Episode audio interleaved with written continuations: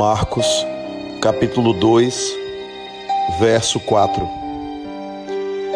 E não podendo aproximar-se dele, por causa da multidão, descobriram o telhado onde estava e, fazendo um buraco, baixaram o leito em que jazia o paralítico.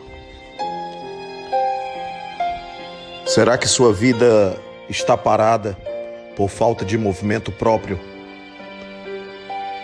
Será que vez por outra você não se torna paralítico diante da sua própria existência?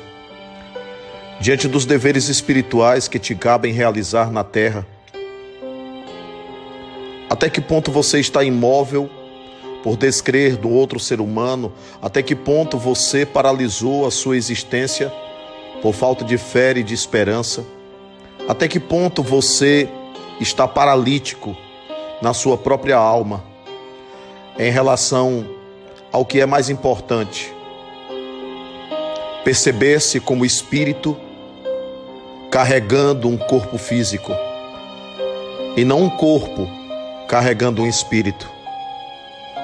Tornar-se o verdadeiro gestor da sua própria vida.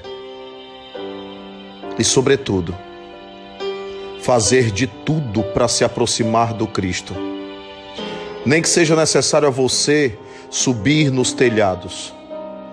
O que é que vale dizer você ampliar a sua própria sintonia, a sua expansão consciencial, permitir enxergar, permitir ouvir verdadeiramente, se aproximar dele para poder caminhar. Uma coisa é certa: se você conseguir se você conseguir subir o telhado, se você conseguir subir mais um nível, se você não medir esforços algum, eu tenho certeza absoluta que esse encontro será inesquecível.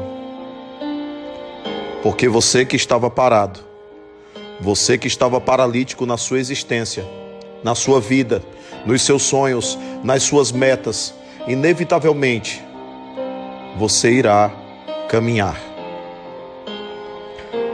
Precisamos de atitude, precisamos de evangelho, precisamos desse evangelho em nossa atitude.